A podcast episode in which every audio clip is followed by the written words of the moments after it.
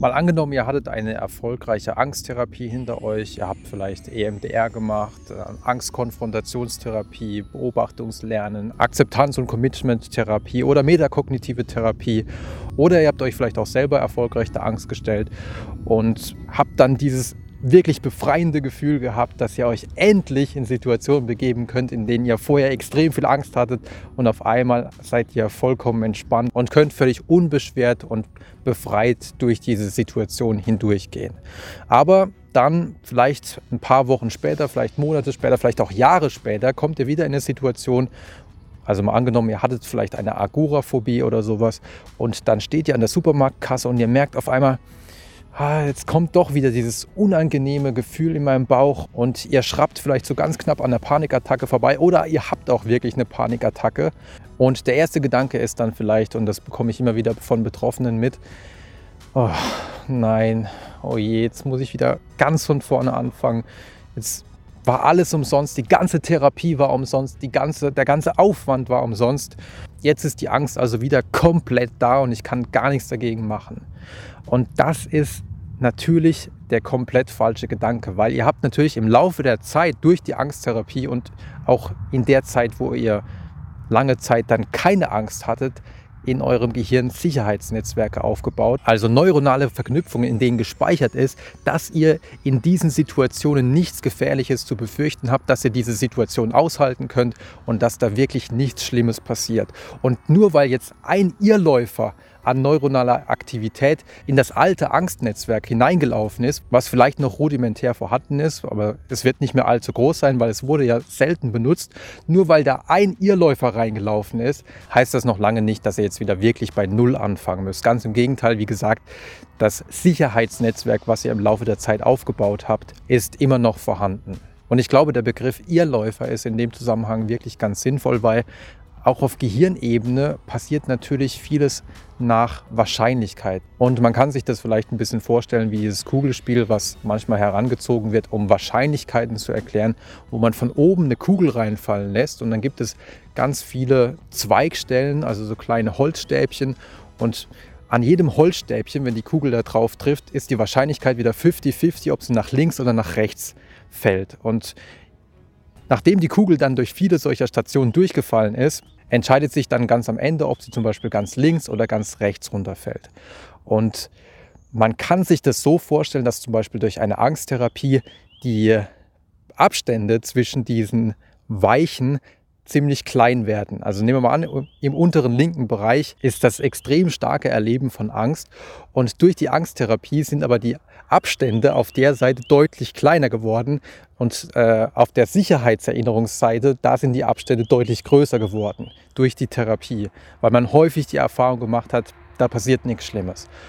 Und trotzdem kann es natürlich in absoluten Einzelfällen dann leider manchmal noch dazu kommen, dass hin und wieder mal so eine Kugel so eine neuronale, fehlgeleitete Aktivität im alten Angstnetzwerk landet und dann die Amygdala angeworfen wird und die komplette Angstreaktion angestoßen wird. Aber wie gesagt, die Wahrscheinlichkeit, dass so etwas passiert, wird im Laufe der Zeit immer geringer und geringer. Aber es kann trotzdem hin und wieder passieren. Ich verstehe, dass das frustrierend ist, aber das ist trotzdem kein Grund, komplett zu verzweifeln und vielleicht alles, was bisher wirklich erreicht wurde, was Fantastisches erreicht wurde, in Frage zu stellen.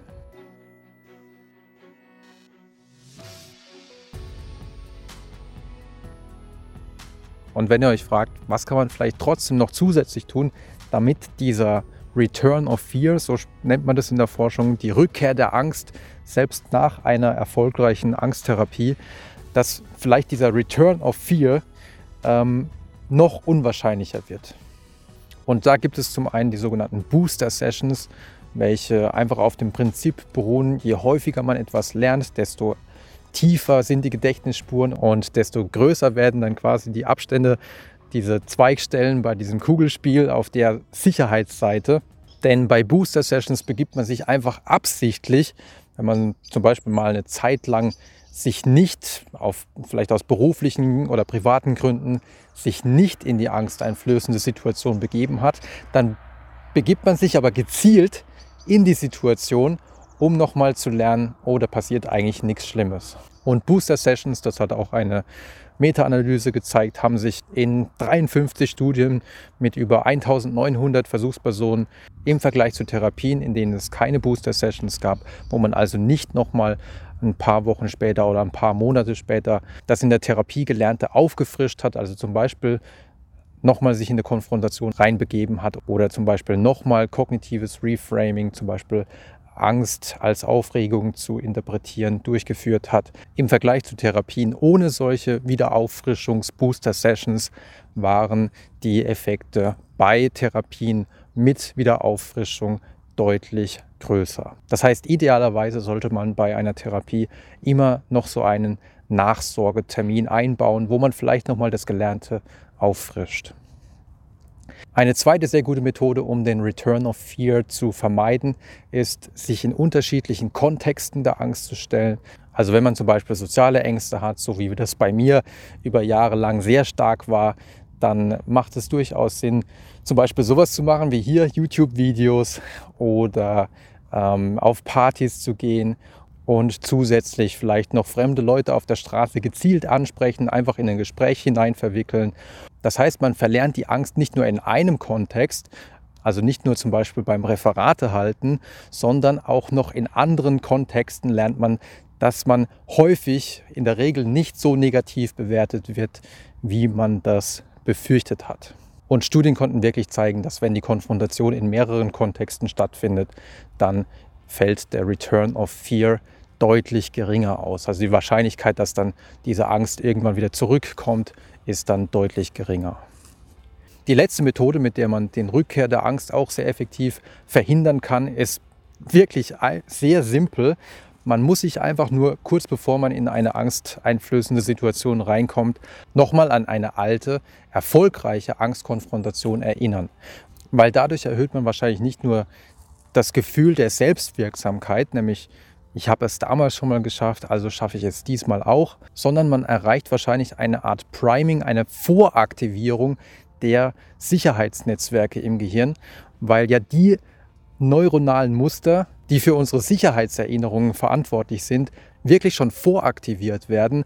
Und dann reicht schon ein weiterer kleiner Impuls, dass wirklich dieses neuronale Netzwerk dann am Ende quasi gegenüber dem anderen Netzwerk, dem alten Angstnetzwerk. Natürlich ist es auf Gehirnebene alles sehr kompliziert miteinander vernetzt und das ist alles ein bisschen vereinfacht dargestellt. Aber im Grunde kann man sich wirklich so vorstellen, dass dann der Teil des neuronalen Netzwerkes deutlich stärker aktiviert wird, in dem unsere Sicherheitserinnerungen gespeichert sind. Ich hoffe, ich konnte euch mit dieser Episode ein bisschen weiterhelfen. Wenn ihr wollt, schaut natürlich auch gerne in die Bücher rein. Ansonsten sehen wir uns gerne beim nächsten Mal wieder.